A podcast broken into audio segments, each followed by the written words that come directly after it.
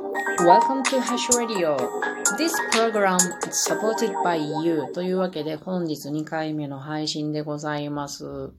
えーお便りをね、2通いただいてましたので、これをご紹介しようと思います。まず、1人目、ひよりさんからいただきました。えー内容を読みます。フライパンの回を聞き、お便り書きました。かっこ、半袖でお出かけして、よきよきだと思います。かっこ閉じる。フライパンはテフロンを使っています。手入れのいるフライパン、憧れますが、なかなかうまく手入れができなさそうで、チャレンジできずにいます。スキレットも使いますが、手入れがいるので、普段使いできずにいます。ステンレスのフライパン、いつか使いこ使いこなせる女子になりたいです。勉強になりました。ということで、美味しい棒とともにいただきました。ひよりさん、ありがとうございます。まず、ひよりさんはですね、私、あの、めぐっぺっていう方の、えーこのラジオトーク内のラジオ配信でね、あの、一緒に英語を学んだ、あの、クラスメイトのように思っております。あの、私、最近も全然朝起きれんくって、しかも英語から遠ざかってるのでね、めぐっぺの番組全然聞きに行けてないんですけども、すごく嬉しかったです。ありがとうございます。えーそうなんですよね。フライパンの回っていうのは、私が、あの、弟の役祝いで、あの、カタログで、ビタクラフトのフライパンを買ったよっていう話をしたことがあるんですけど、その回を聞いていただきました。で、そうなんですよね。フライパンってテフロンを使っていると、常に、えー買って消耗してテフロンが剥がれて捨てて買ってっていうサイクルをずっと繰り返さなければいけない。これはあの金属の無駄遣いになるので、あの私も脱出したいとずっと思っていたんだけれども、鉄フライパンではなかなか、えー買ったけれども手入れが必要でね、まあ、この日和さんの言われるスキレットもね、手入れが必要だから難しいねっていうことで。で、このビタクラフトのフライパンはそういう手入れがいりませんっていうことを話したんですけども、これね、本当に使いこなせますよ。あの、メリットをあげましょう。この前言わなかったからね。まず、えっと、茹でることができるんですけど、これ、野菜とかね、無水調理できるんですよ。水に溶けやすい栄養素が流出を、まあ、最小限に抑えることができるので、これとてもいいなと思います。で、あの、実際に私がその栄養を流出する分を、この計測したとかいうわけじゃないんですけども、そのように説明書には書いてあって、で、この無水料理するので、甘みがすごく残るんですよ。これはすごくわかります。あの、野菜が甘みが増えてとても美味しくなります。なので、これおすすめですね。うん。まあ、あの、ちょっと硬い水気のない野菜っていうのは、少量、あの、少量水を入れてね、浸からない感じですよ。ちょっとだけ水を、あの、蒸す分の水を入れて、あの、蓋がぴっちり閉まるので、それで、あの、弱火でやっとくと、あの、鍋の中で茹だっていくっていうものです。で、これ卵もできるんですね。ゆで卵も。まだ卵やってみないけれど、やってみたいなと思いますね。で、次に、無水の次は、無油調理で焼くことができるんですよね。私、これね、知らなかった、今まで。この、ちょ、えっと、説明書今見てびっくりしたんですけど、例えば、ステーキであるとかハンバーグっていうのは、油が肉に含まれているから、あの、油入れなくていいんやって、私今まで入れてたから、あ、アホやったと思って。うん。素晴らしいですね。ただ、油のない、まあ、卵、卵焼きであるとか、餃子であるとかは、えー少しね、あの、油を入れて、うん。少しね。で、焼くといいっていうことですけれども、まあちょっとね、その最初に、えーフライパンを中火でしっかり予熱する必要はあるんですけど、それさえすれば、あとはもう、あの、簡単に調理ができると思うんで、これは慣れで、あの、すぐ使えるようになると思います。で、その他、まあ、あとはまあ、普通に揚げるとかね、炒めるとかね、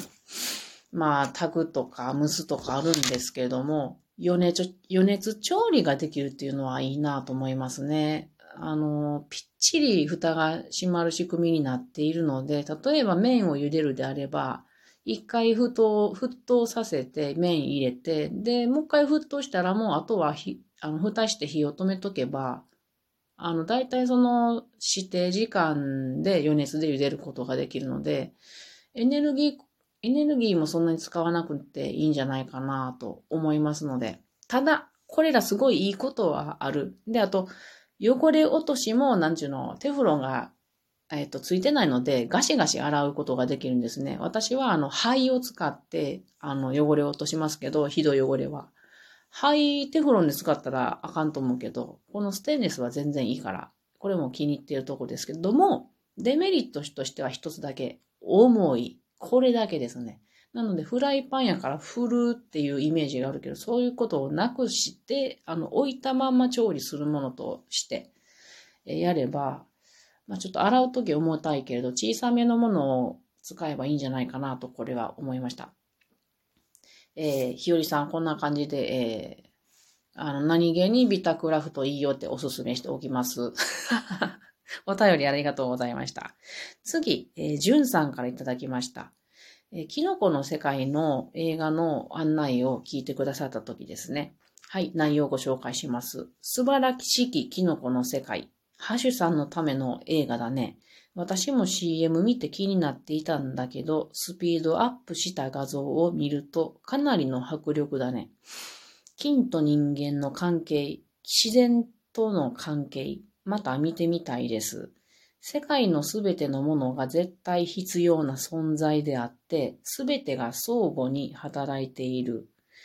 この考え抜かれた神秘的なものを感じないではいられない私です。ということで、コーヒーと共にお便りをいただきました。じゅんさんありがとうございます。いや、見てほしかったんですよ。あの、岐阜県ではまだ今岐阜市で19日までやってますので、よかったらお越しください。ちょっと無理か。昨日、きょうちゃんもね、あの、ゲストで喋ってくれたきょうちゃんもね、岐阜に来た時に、あの、一人でね、映画、あの、キノコの映画を見てきて、で、ちょっと、ちょっとだけ、ちょっとだけ二人で感想を、あの、述べ合ったんですけれども、あの、もっと話を聞きたかったなと、今、振り返って思っております。ジュンさんが言われるこの世界のすべてのものが絶対必要な存在であって、そう、すべてが相互に働いているって、これ本当に私もそうやと思います。世の中に無駄なものはないということですね。人間一人一人大切であるし、えー、生き物、植物、それぞれ一つ一つが一つでもかけると、まあ、バランスが崩れていくっていう、それぞれが大切な役割を担っているっていうこと。これとてもいい言葉やなと思いますね。あの、今日、きょうちゃんとも話してたんよね、そういうことを。うん。あの、それから昔ね、山のお師匠さんに聞かれたことがあるんですよね。なんか、生き物は個々が大事なのか、種が大事なのかどう思うってことを聞かれて、私は人間で考えたときに、個々が大事なんやと思うって言ったんですよね。それぞれが活躍してのびのびと生きることが大事やと思うって、その時は思った。で、お師匠さんは種なんやって言ってたんやけど、あんまり理解できなかったんですよね。でも今はわかるんですよね。あの、子がそれぞれのびのび楽しく生きるっていうことは、それが種の保存につながるんですよね。私はそう思っております。あの人間でもいろんな考えの人がいる。反対の考えとかももちろんある。それが大切なんですよね。いろんな考えがあるから、種として生き残る、その人間という種が生き残る可能性がその分広がるんですよね。例えばこの今回のコロナウイルスもそうなんですけれども、コロナウイルスに負ける種ばっかりやったら人間は死んでしまうんですよね。耐えてしまうんですよね。でもその中で生き残るものもいる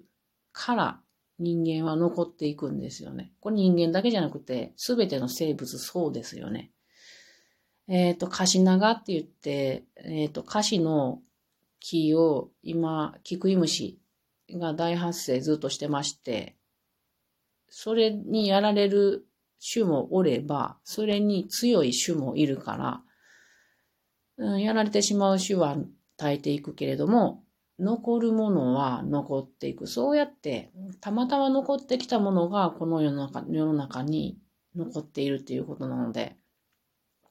うん。それぞれがやっぱり大事、あの、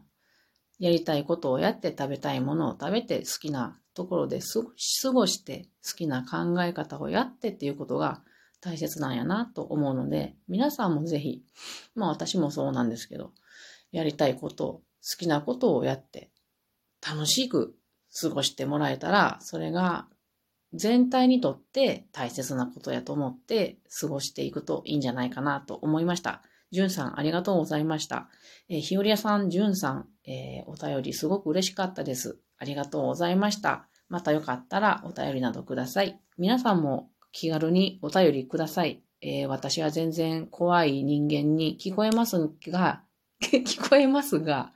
結構優しい人間ですよって自分で言うな。ほんじゃ、まったね